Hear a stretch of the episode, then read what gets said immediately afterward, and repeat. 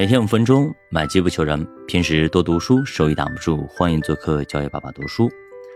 风平浪静的无菌环境，其实并不利于孩子的成长。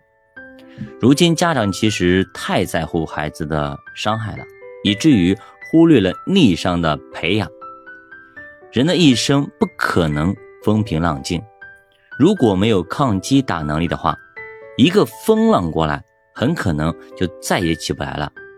孩子需要的是诚实且有建设性的反馈。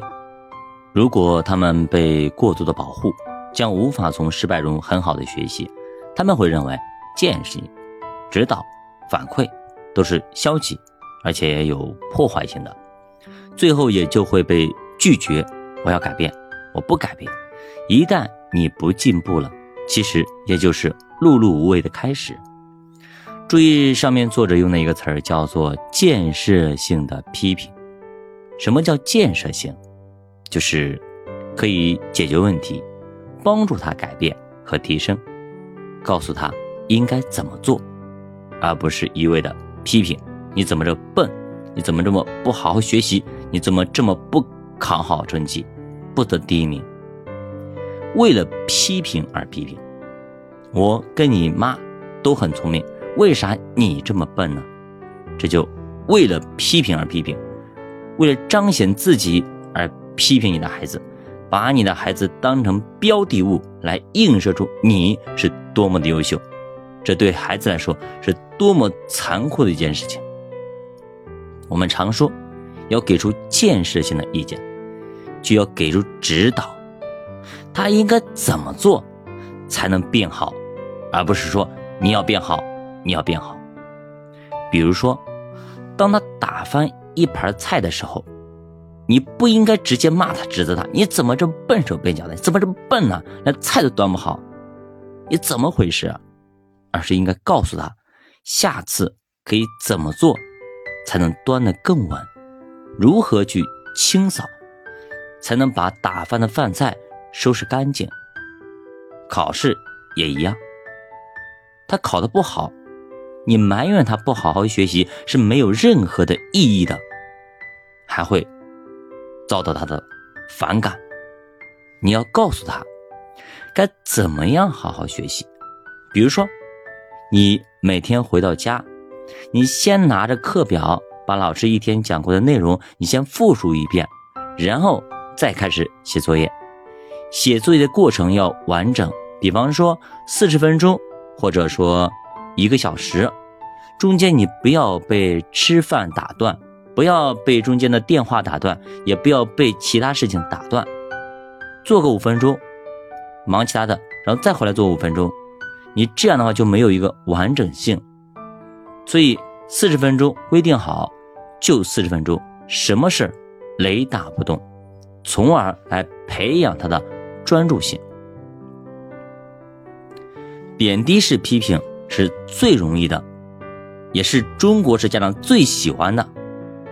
一二三，你怎么这么笨，对吧？比方说骂他笨嘛，但是这非但得不到任何的效果，还会适得其反，破坏你们的关系，让他对学习产生非常大的一个排斥和厌恶。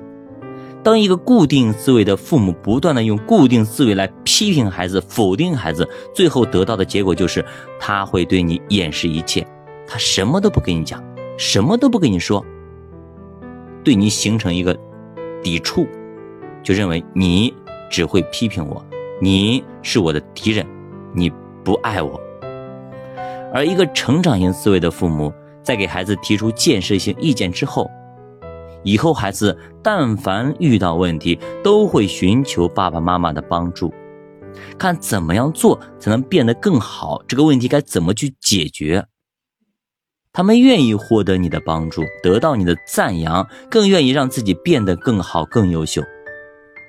作者说，在一般的父母眼里，处罚和批评就是教育本身，但是这恰恰是错误的方向。当你要处罚孩子的时候，应该先问问自己，这样做传递的到底是什么信号？你的行为会帮助他思考吗？当然，说这么多，可能很多家长依旧的不认同。老子在外面当牛做马，累死累活，回到家里教育个孩子还得当牛做马，你这是要累死老子呀！我在外面顶整天被老板骂不干嘛，我回家骂骂孩子怎么了？我的孩子，我想怎么教育我就怎么教育。估计这是很多很多家长最底层、最内心的想法，虽然说他不愿意承认。所以说到底，他们并没有给孩子充分的尊重，没有把他当成一个人来看待，没有把他当成自己的孩子来看待，一个给自己平等的生命来看待，对吧？好好问问自己，是不是内心底层有这么个东西在作怪？对孩子，为什么就不能够像对客户那样，可以探查需求，对吧？为什么呢？对孩子，不是能不能的问题，而是不愿意这么做。你为什么对客户就可以那么好，对孩子就不可以呢？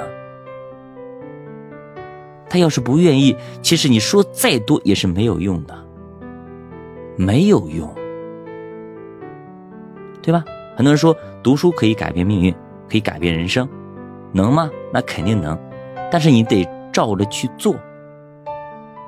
这是愿不愿意的问题，而是能不能的问题。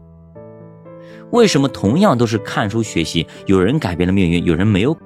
其实差别都在愿不愿意身上。